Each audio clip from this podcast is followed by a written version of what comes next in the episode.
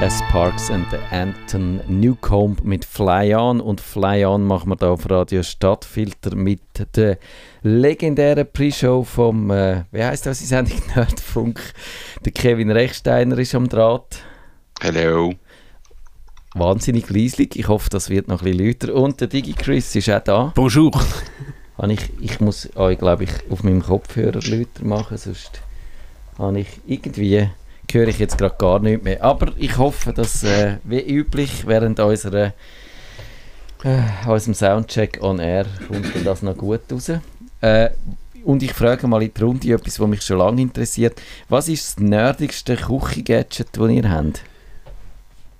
Relativ wenig. Also ich habe so eine, leider keinen so einen Thermomix, wo glaube der ganz äh, heiße Scheiß ist. Da gibt es ja glaube Leute, die sogar ähm, die reverse engineert haben, weil da kannst du ja für viel Geld ähm, Rezept auf einem, ich sage eben nicht USB-Stick und da hat irgendeiner, glaube ich, ein Paper geschrieben, wie du diese Sachen kannst ja kopieren. Aber ich habe sonst eigentlich keine so Gadgets äh, für, für die Küche. Ist mir auch aufgefallen, unsere Küche die ist wahnsinnig unvergadgetisiert. Das Allermeiste, was wir brauchen, ist einfach normal, wie es wenn man es früher gebraucht hat, nicht smart, nicht vernetzt, nicht irgendwie sonst äh, hochzüchtet. Kevin, das kann bei dir nicht so sein, oder? Du hast sicher irgendein Wundergerät von Ikea, wo kann, was weiß ich was. Äh, wo alles kann. Genau. Kannst Nein, ich, ich habe einfach wirklich kein Gadget und ich habe auch nichts auf dem Radar. Also ich, ich habe das Gefühl, da müsste man doch mal drüber gestolpert sein, über irgendetwas. Also schon, smarte Backöfen und, und smarte Mikrowellen und so. Das gibt es ja sicher, aber es geht. Die Küche ist schon wahnsinnig analog.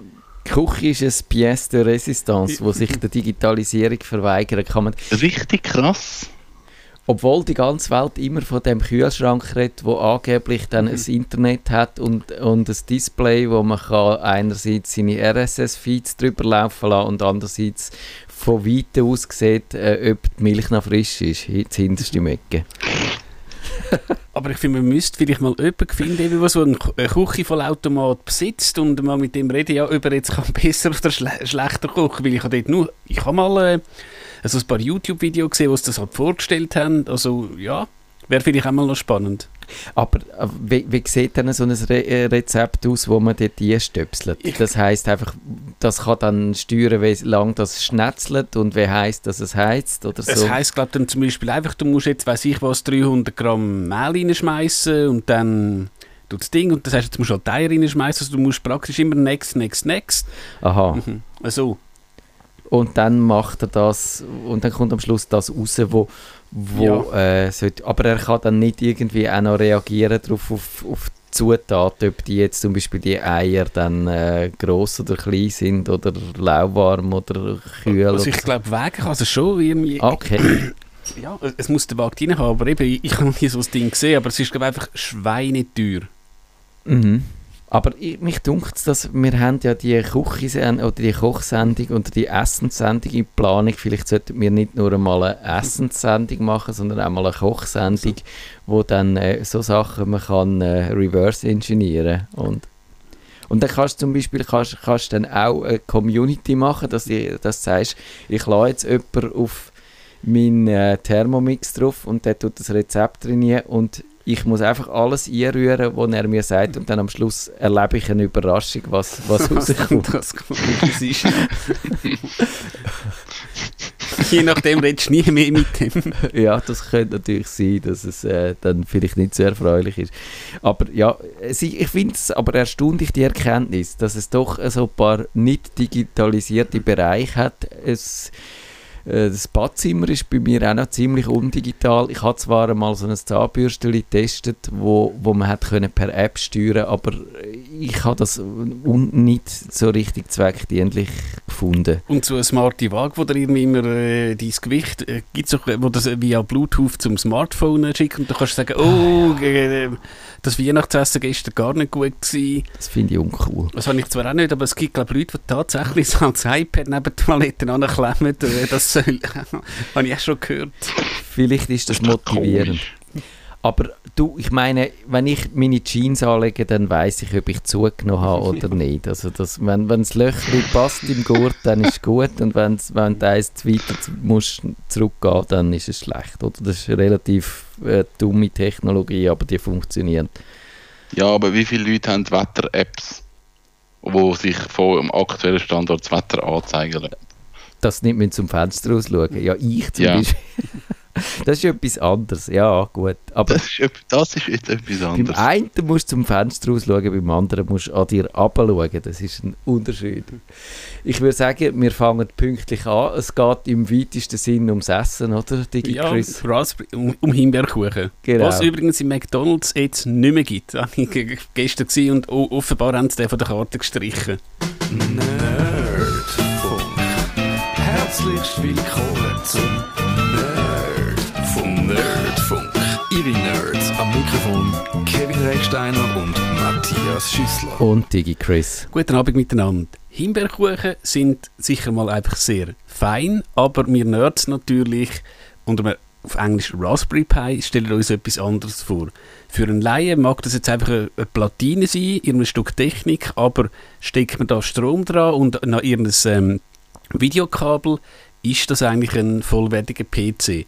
Raspberry Pis gibt es ab 20 Franken, gehen auf bis 70, 80 Franken und sie sind vollwertige PC.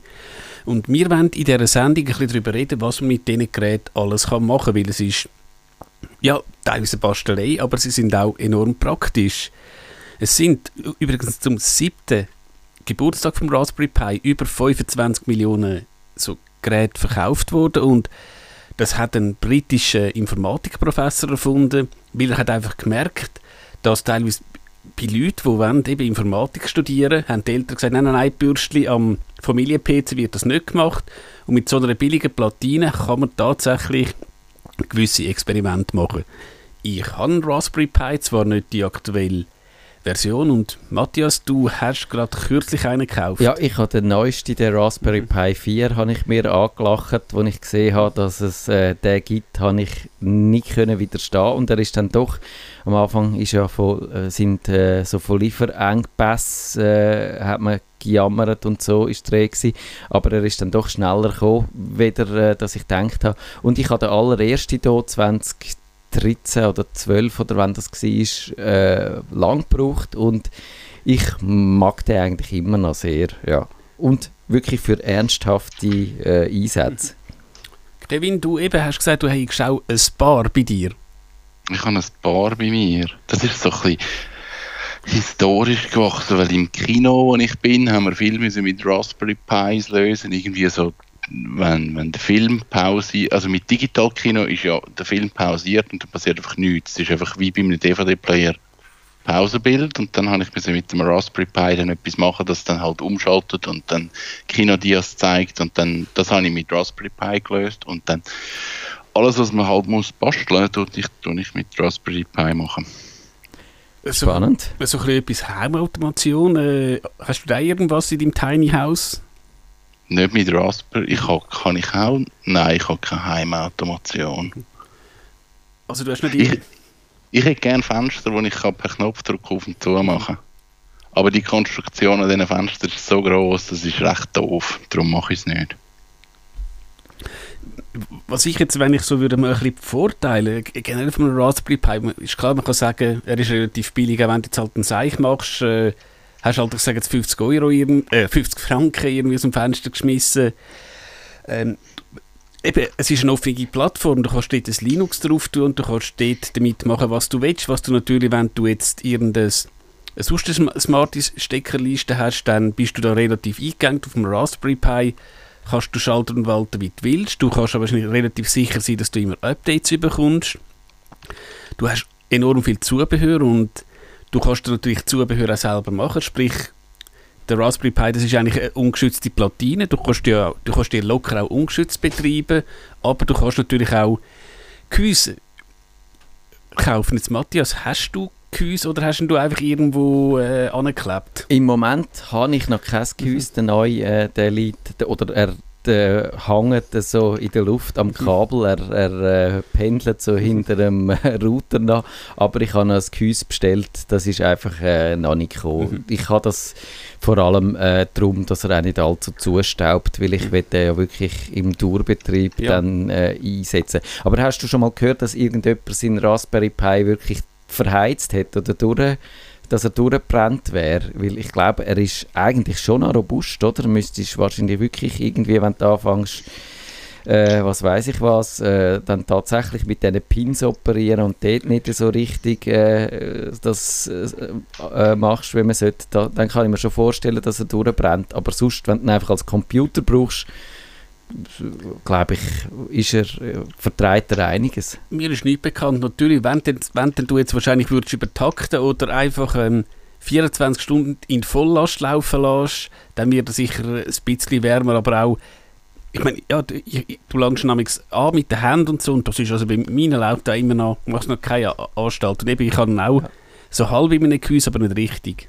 Der Neuer, der Vierer, wird ein bisschen wärmer. Äh, den, den merkt man schon an, der ist auch leistungs leistungsfähiger, der hat mehr Wumpf weder noch die Älteren. Aber der Einer, der ist eigentlich, äh, der ist, glaube ich, dem hast du nie viel angemerkt. Und ich habe ein bisschen gegoogelt, ich glaube, also wenn du jetzt irgendwie pro Monat, werden das glaube ich etwa 15 Franken Strom kosten, wenn du eben im Tourbetrieb hast. Ich habe das natürlich nicht, nicht angemessen. Und der Du- Vierer braucht, glaube ich, e- eben der braucht ein mehr Saft, weil er natürlich wirklich auch relativ stark ist. Dunk mir viel. 15 Franken. Oder, Das finde ich jetzt mega viel. oder kann das pro... Also du kannst das nachschauen, aber ich würde vermuten, das ist höchstens ein Bruchteil davon, weil äh, ich habe angeschaut, weil eben ich habe ihn wirklich so vor, wir könnten dann äh, darüber reden, für was, dass wir es dann wirklich wollen brauchen. Ich werde dann vom Kevin noch ein bisschen genauer erfahren, wie genau im Kino und so. Aber eben ich habe vor, äh, so eine Art äh, kleine Cloud damit äh, zu betreiben. Und das heißt, für das müsste er natürlich 24 Stunden im Tag laufen. Aber natürlich in der allermeisten Zeit, wo er das ein bisschen vor sich bambelt, also mit, mit äh, quasi null Auslastung. Und dann hat er so ungefähr, glaube ich, 6 Watt. Oder, äh, und dann, wenn du noch eine externe Festplatte hast, kommt die, vielleicht braucht die noch 1, 2 Watt. Und wenn er unter Volllast ist, was er aber eigentlich selten ist, dann ist er wahrscheinlich geht noch ein bisschen höher. Aber das Netzteil ist 15 auf 15 Watt ausgelegt, also mehr sollte er sowieso nicht ziehen. Ja. Also es ist tatsächlich per Jahr die 15 Okay, Franken. ja. Ja. Jetzt ja, fangen wir doch gerade an mit der, äh, ich sage das eigene Cloud. Ähm, das heißt, du willst deine Daten nicht mehr bei Dropbox oder bei Google haben, sondern bei dir, ich sage jetzt, im Arbeitszimmer. Genau, ich, du, ich habe völlig vorgegriffen schon wieder. Ich glaube, wir hätten so sehr didaktisch wieder wollen, alle Möglichkeiten ausbreiten, aber Also Ja. wir doch mit dieser Möglichkeit Genau, an. das ist ja. gut. Weil ich habe mich letzte wieder mal über Google aufgeregt, wo ich einfach gesehen habe, ja, die haben wieder meinen Standort getrackt, obwohl ich das Gefühl hatte, ich hätte den abgeschaltet. Dann habe ich einfach gefunden, ich muss jetzt irgendwie graduell, nicht radikal sofort alles Google abschalten, wo man könnte abschalten, aber graduell ein bisschen zurückfahren und dann ist so eine Ras ein Raspberry Pi eine gute Lösung, weil was man schon immer eigentlich hätte können machen, ist ihn einfach so als, als File-Server brauchen, eben anstelle von einer Dropbox oder so. Und ich werde jetzt das mal und das läuft inzwischen auch äh, eigentlich wirklich so, wenn ich mir das vorgestellt habe. Ich möchte ihn brauchen als, als private Cloud und dort dann meine äh, Kalender, meinen Kalender drauf haben, meine Kontakte drauf haben. Und für das habe ich die Nextcloud installiert drauf und da, die kann man auch wirklich in alle Richtungen kann man, kann man die weiter konfigurieren und mit Apps erweitern und das scheint eigentlich schon recht gut so zu funktionieren, wenn ich mir das vorgestellt habe. Du hast aber, gell, du hast Glas daheim, du hast einen Gigabit-Anschluss. Genau, Gut. genau. Ich glaube, das ist wirklich ein entscheidender Unterschied, weil wenn du einen normalen DSL-Anschluss hat, hast, wo dann halt so mit 5 Megabit Sachen hochlädt und dann willst du irgendwie grosse Dateien unterwegs ziehen, dann ist es einfach mühsam, weil die dann halt einfach mit dem Upload-Speed herkommen, aber mit einem Gigabit da und eben da bist du vielleicht sicher nicht so gut angebunden wie Google, wo, wo dann noch alle die Tricks kann betreiben um dann die, die Daten über den ganzen Globus äh, effizient zu verbreiten. Aber ich glaube, man kommt relativ zügig an die Sachen an. Und was ich jetzt schon getestet habe, ich habe das so seit ein paar Tagen in Betrieb, funktioniert es eigentlich gut, ja.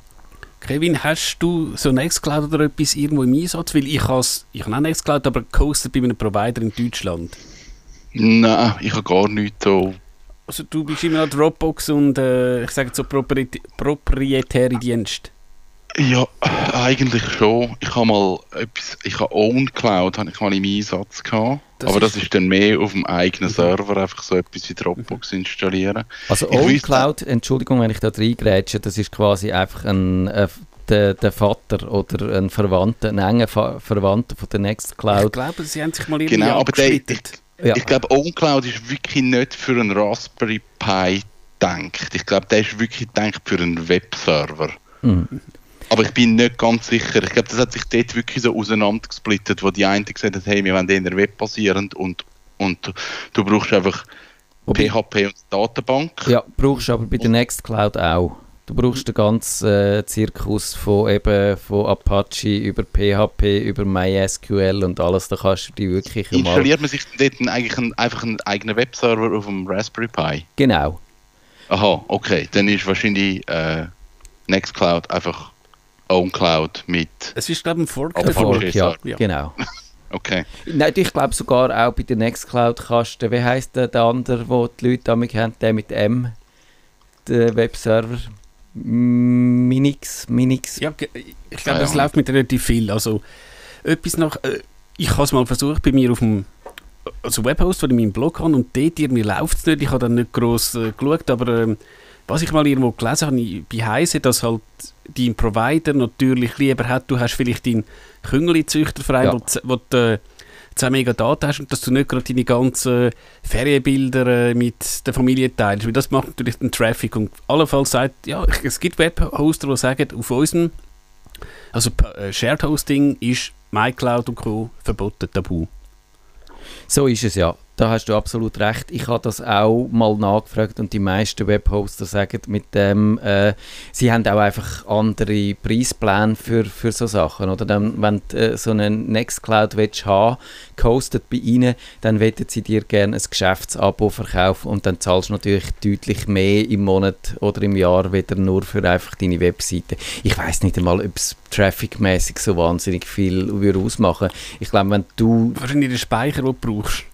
Ja, klar. Also das ist sicher so, wenn du alle deine äh, Fotos hochladest, dann bist du schnell mal bei einem halben, bei einem ganzen Terabyte Speicher und den musst du natürlich, du zahlen, ja. Aber das ist ja eigentlich klar. Also ich, ich habe bei meinem Provider, habe ich glaube für 100 Giga zahle ich irgendwie 3 Euro pro Monat, finde ich jetzt auch nicht so schlimm und es ist, eben auch unlimitierte Benutzer, sprich also ich habe jetzt auch Eltern und so Accounts gemacht, weil äh, der Grund, wieso ich von der Dropbox weg will, die lassen dich nur noch auf drei Geräte installieren und an das Limit komme ich natürlich grausam Ich schnell. Und ich glaube jetzt auch, ja, ich würde so sagen, meine Eltern, du hast halt vielleicht einen Laptop, du hast einen Desktop und dann ein Tablet und vielleicht das Ma- und ups, schon zu viel. So ist es. Also die Dropbox, das ist bei mir auch mit dem Grund, dass ich die äh, muss ablösen, weil im Moment äh, habe ich auch das Limit von diesen drei Geräten um etwa wahrscheinlich zwölf Geräte überschritten. Ein paar alte könnte man rausrühren, aber ich komme da niemals durch.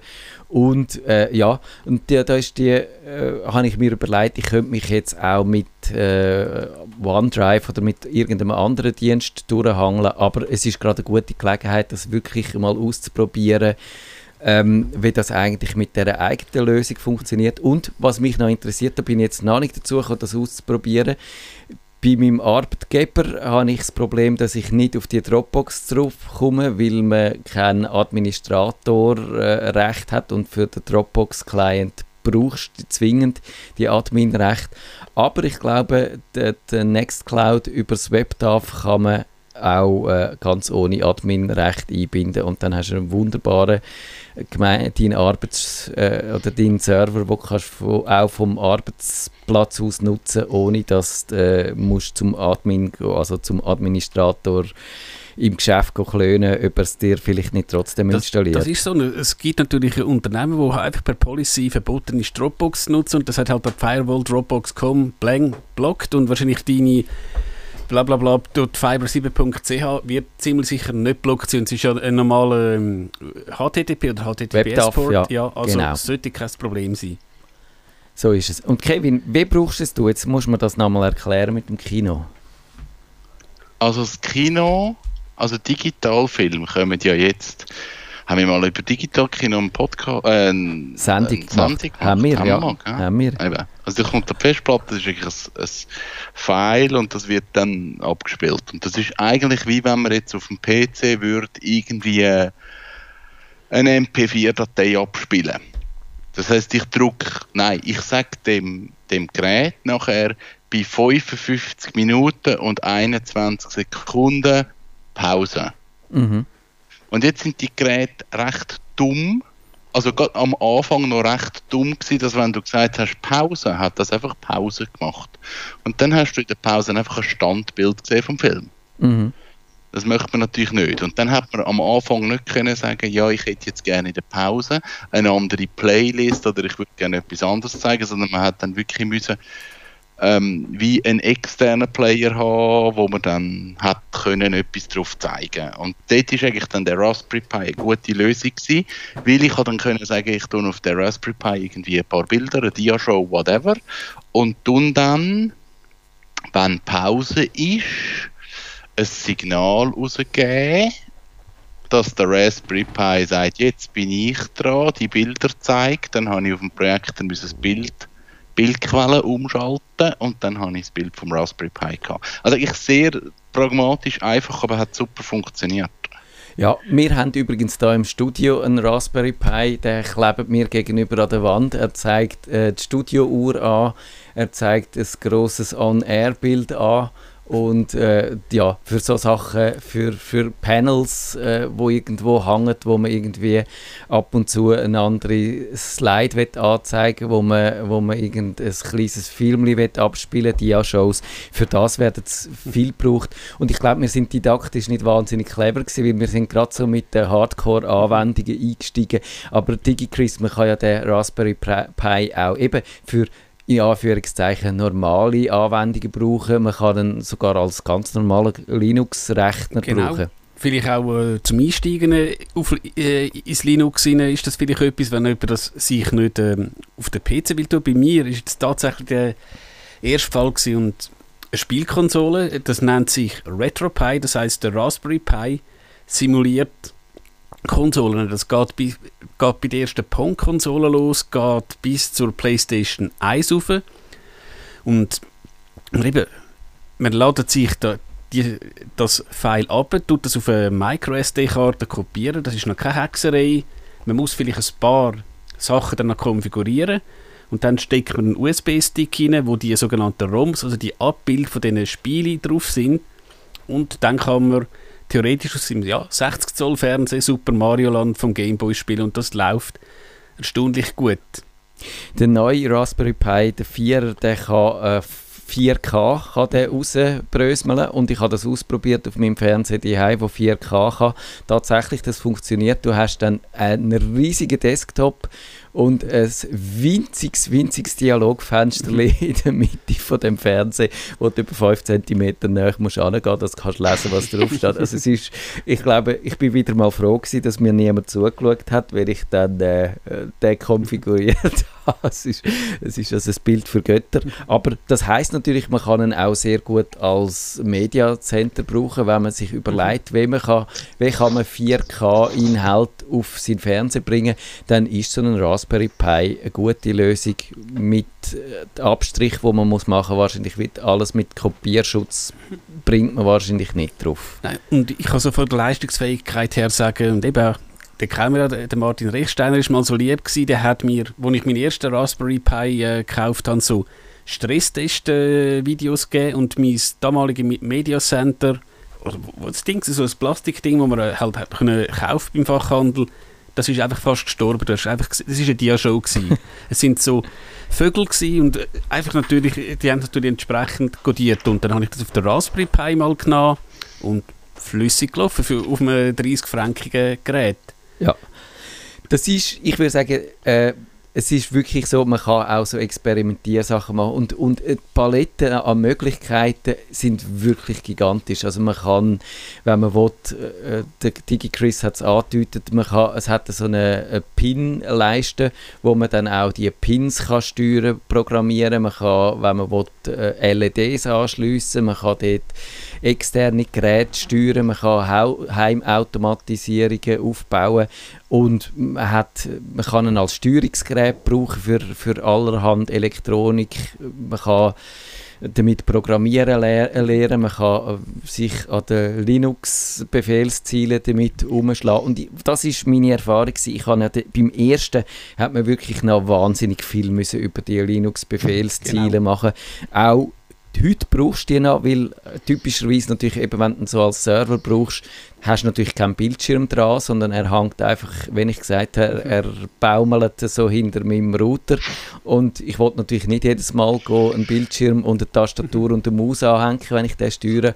Also das heißt, ich tue den über einen anderen Computer über Befehlsziele steuern. Und da muss man ein paar Befehle kennen, man muss es ein bisschen mit der grundsätzlichen Funktionsweise von dieser Befehlsziele vertraut sein, aber wahnsinnig viel geht dann doch auch so über Textmenüs und so, dass es nicht mehr, es hat so ein bisschen seinen Schreck verloren. Aber ich würde sagen, es, es gibt viele ähm, gute YouTube-Videos, wo du praktisch wirklich, also wenn du auch praktisch keine Ahnung hast von Linux, kannst halt YouTube-Video schauen, ein paar Sekunden stoppen, das bei dir nachmachen, das ist also relativ wirklich sehr gut erklärt. Und auch die Nextcloud jetzt, ich habe am Anfang, habe ich, ich habe sie ja im Tag dann, ich habe darüber geschrieben und habe gesagt, äh, ich habe sie, ich habe sie etwa viermal oder dreimal verhunzt, meine Installation. Und jedes Mal, weil ich Sachen gemeint habe, ich müsse es von Hand machen, wo es eigentlich automatisch macht und wo man, äh, wo man gar nicht hätte müssen, äh, wie soll ich sagen, so äh, eingreifen, sondern einfach hätte müssen das Gerät machen lassen. Und es ist tatsächlich so, wir haben ja angedeutet, es hat die, die Nextcloud, die hat einen, einen, einen Webserver drin, sie hat eine Datenbank drin, sie hat PHP drin, sie hat Zertifikat für die Verschlüsselung drin, sie hat einfach alles drin, was man braucht für einen Server, aber es braucht einen Befehl, um das Ding installieren. Und dann muss man noch ein bisschen wissen, wenn man am Schluss ein paar Sachen konfiguriert. Und wenn man es dann nicht völlig verkehrt macht, dann läuft es eigentlich. Und das ist schon verblüffend.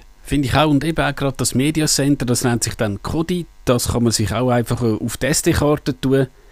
Ich glaube, äh, es ist schon ein Zeitchen her, es kommt dann auch so ein Assistent, eben, was hast du für einen Fernseher und welche Auflösung und so. Wo hast du deine Medienfile? Also du kannst, könntest die vom NAS laden.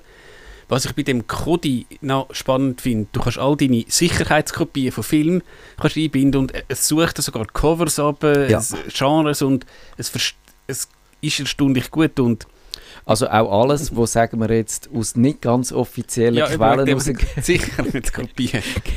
genau, ja, Und die private äh, Kopie. ja. was man da halt schon muss sagen als Vorteile, jetzt im Gegensatz zum Smart TV, eben beim Raspberry Pi hast du praktisch die volle Kontrolle. Also da, das Gerät, würde ich sagen, kannst du relativ gefahrlos ins Internet laden. Das wird dich, also wenn du das Kodi Media Center aus der offiziellen Quelle holst, wird dich das mit ja, wahrscheinlich fast hundertprozentiger Wahrscheinlichkeit nicht tracken. Oder du kannst es halt abstellen. Das ist sicher ähm, wieder da sein, wenn du eine gute Möglichkeit hast, irgendwie YouTube, Netflix ist schwieriger, eben wegen Kopierschutz auf dem Fernseher zu schauen, dann ist so ein Raspberry Pi eine gute Variante. Eben, man kann einmal sagen, du kannst auch mit den 20 Franken mal einfach anfangen und vielleicht merkst du dann, nein, ist nichts für mich, dann kannst du ihn weiter verschenken. Genau. Es gibt sicher Leute, die mit dem irgendwelche Sachen können basteln können. Ich glaube, da freut sich, da findest du sicher irgendjemand in deiner Verwandtschaft, der sich freut, wenn er den geschenkt überkommt oder in der Bekanntschaft. Kevin, bist du einverstanden, was wir zu der Sicherheit gesagt haben? Kann man einfach sich so einen äh, Server aufsetzen oder äh, geht man allenfalls Sicherheitsrisiken ein? Man ist dann zwar weniger abhängig von Google und von all den anderen Internetdiensten, dafür lädt man quasi irgendeinen Hacker durch die offene Türen ein, wo dann äh, einbricht und einem alle Daten stillt oder so. Ich weiß es nicht. Also ich meine grundsätzlich, wenn du den bei dir daheim installierst, zum auf das Gerät kommen, musst du ja irgendwelche Pörte aufmachen. Das Ja. heisst, wenn jetzt irgendeiner Lust hat, mal einfach so mal einen Scanner drüber, zu lauf, drüber laufen lassen über irgendeinen Range. Ja. Muss man, jetzt das, muss man jetzt das detaillierter erklären? Vielleicht ganz schnell so Randnotiz. Ihr geht ins Internet über Bluewind, Cablecom, whatever. Ihr kommt eine IP-Adresse über.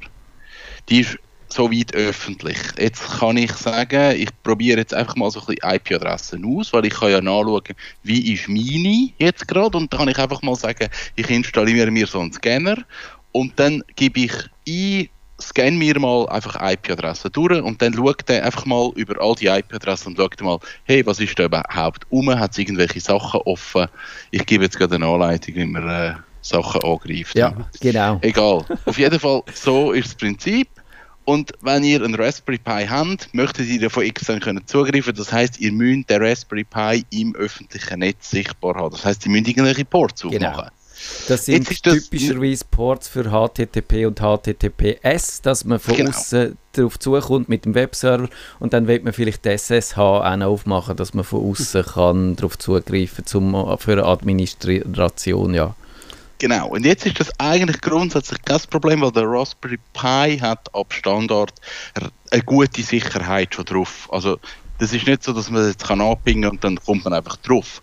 Das Problem ist jetzt aber, ihr habt jetzt den Raspberry Pi im Betrieb, wie zum Beispiel jetzt meine im Kino, die sind nicht am Netz, die sind einfach standalone.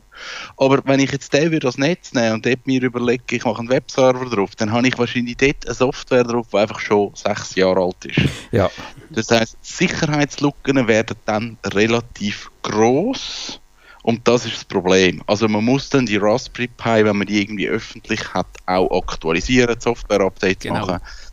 Und, und dann habe ich das Gefühl, ist das alles nicht so problematisch. Aber es ist etwas, wo man einfach vergisst, dass Ja, da ja. noch es ist noch ein Gerät, das hinter dem PC irgendwo hängt und man muss sich um das kümmern. genau. Genau. Und, Und, ein Problem ist auch noch äh, natürlich das Standardpasswort. Das ist, glaube ich, Pi Raspberry. Und wenn das natürlich nicht Ja. ändert ist, dann macht es zack.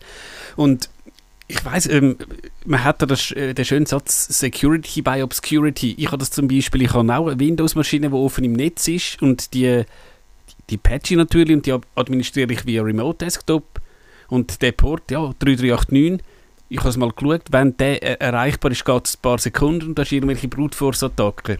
Jetzt habe ich halt den Port auf einen anderen gelegt. Das ist zwar nicht sicher, ich muss gleich die Kiste noch patchen und aktuell halten, aber eben wie der Kevin gesagt hat, wenn du scannst, für so, ich sage jetzt, oder einen Webserver, scannst du auf Port 80 und Ja. nicht irgendwie auf Port 5722, ich weiß ich nicht was.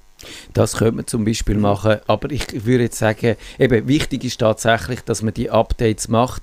Allerdings, das macht der Raspberry Pi auch von Haus aus. Er, er äh, schlägt die Updates vor, aber man muss ein Auge drauf haben und der Aufwand, also die Unabhängigkeit vom, äh, von der Provider, von den Internetanbietern, die erkauft man sich sicher mit ein bisschen mehr Aufwand, dass man selber für die Sicherheit verantwortlich ist. Und gerade wenn es darum geht, Port, das Port-Forwarding zu machen, da die Ports gegen das Internet aufzumachen, dann muss man ein bisschen sich damit beschäftigen, dass man, wenn man einfach eine riesen Range aufmacht, Genau. weil es dann am einfachsten geht, dann ist es nicht die klügste Entscheidung. Ja. Aber grundsätzlich, wenn man sich damit einliest, ja, sollte das eigentlich kein Problem sein. Und ich meine, du hast auch schon gehört, bei, bei Dropbox sind ja schon Millionen von Accounts weggekommen. Also äh, absolute Sicherheit hast du sowieso nicht. Genau. Und dort ist wahrscheinlich tatsächlich so, dass so ein Raspberry Pi ein bisschen weniger ein attraktives Ziel ist, weder halt der Dropbox, weil einfach nur Daten von einem einzigen Mensch drauf sind und man dann eh zuerst vielleicht müsste herausfinden, wie interessant das die überhaupt sind. Und bei der Dropbox, wenn du die hackst, kannst du sicher sein, dass du irgendwo etwas Interessantes findest. Äh, sonst noch etwas nachzutragen, Digi Chris?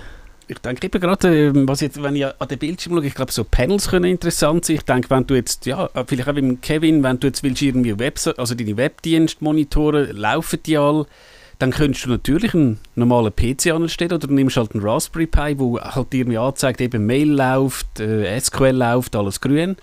Kannst, weiss ich, weiss ich was, kannst noch ZVV-App einbinden, irgendwie die nächsten Abfahrten und so, also so Sachen, ja, mit wenig Geld und eben, es, ist einfach etwas Schönes und man kann vielleicht tatsächlich, ich sage jetzt auch, ähm, ja, Leute motivieren, mal ein bisschen mit Linux zu machen, einfach ein bisschen zu programmieren. Lustig ist dann der Raspberry Pi 50 Stutz, aber ich glaube auch ein wirklich ein ganz, ganz einfacher Screen, äh, bist sicher bei über 100 Stutz. Also ist dann der Bildschirm wahrscheinlich das Zubehör fast teurer als das Gerät. Ja, auf jeden Fall. Kevin, wenn du jetzt einfach Zeit hättest, mal eine Woche, zwei, was würdest und so ein Raspberry Pi, was würdest du machen? He- Hast du schon irgendein Projekt, wo, wo du würdest einfach dich ein bisschen versummen damit? Mm, nein, ich bin gerade etwas so ein bisschen am Andenken, so Tiny House Sensorik, Überwachung, wo man kann alles messen, also Stromverbrauch, Luft, wie viel verbrenne ich im Ofen, also wirklich dann alles messen, aber das ist äh, so ein Gemeinschaftsprojekt, das braucht noch ein bisschen Zeit. Okay, dann würde ich sagen, geht es gerade weiter mit Universal da auf dem Sender. DigiChris noch Famous Last Words Ich- zum... Denke mal das nächste Mal, aber- oder nur schnell wegen der Stenografie, das haben meine Tante bestätigt, wo einmal schön zulässt. Tatsächlich ist das, ja, vor Jahren, wo sie das Kaffee gemacht hat, na, sehr wichtig gewesen und sie ist die Klasse Bestin gewesen und das hat ihren Abschluss massiv aufgezogen. Und sie meint nur, wartet ihr nur, wenn wir wenn in 40 Jahren dann irgendwie von Android und iOS reden, werden die Leute auch nur noch komisch lachen. Also habe ich noch einen spannenden Input gefunden. Ja, das ist so. Wenn Ihnen der Nerdfunk zu wenig nerdig war, reklamieren Sie auf nerdfunk.stadtfinder.ch. Nerd